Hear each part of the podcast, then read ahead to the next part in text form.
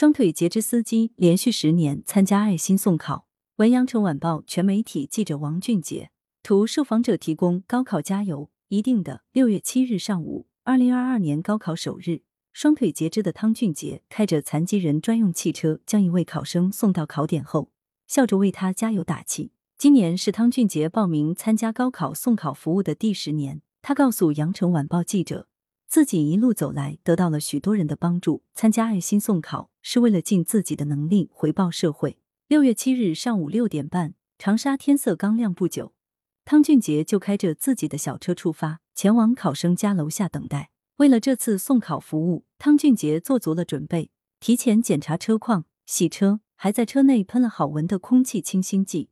除此之外，他还在车里准备了四根棒棒糖。寓意考试会棒棒的，车内的贴纸上也写满了诸如“金榜题名”“不负青春”的祝福语。出生于一九八五年的汤俊杰，目前是长沙市天心区新村阳光志愿服务中心的主任。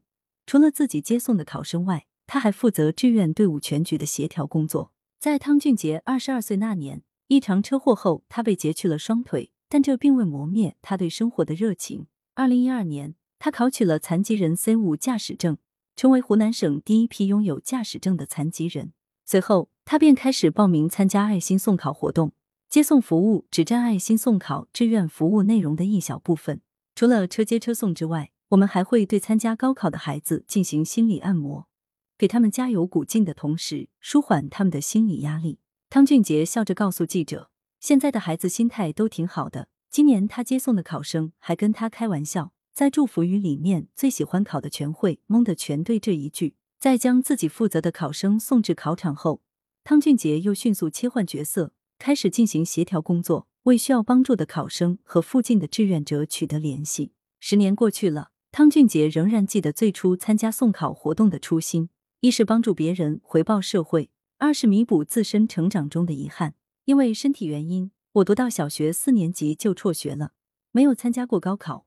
我看着那些孩子走进考场，就像我自己进去了一样。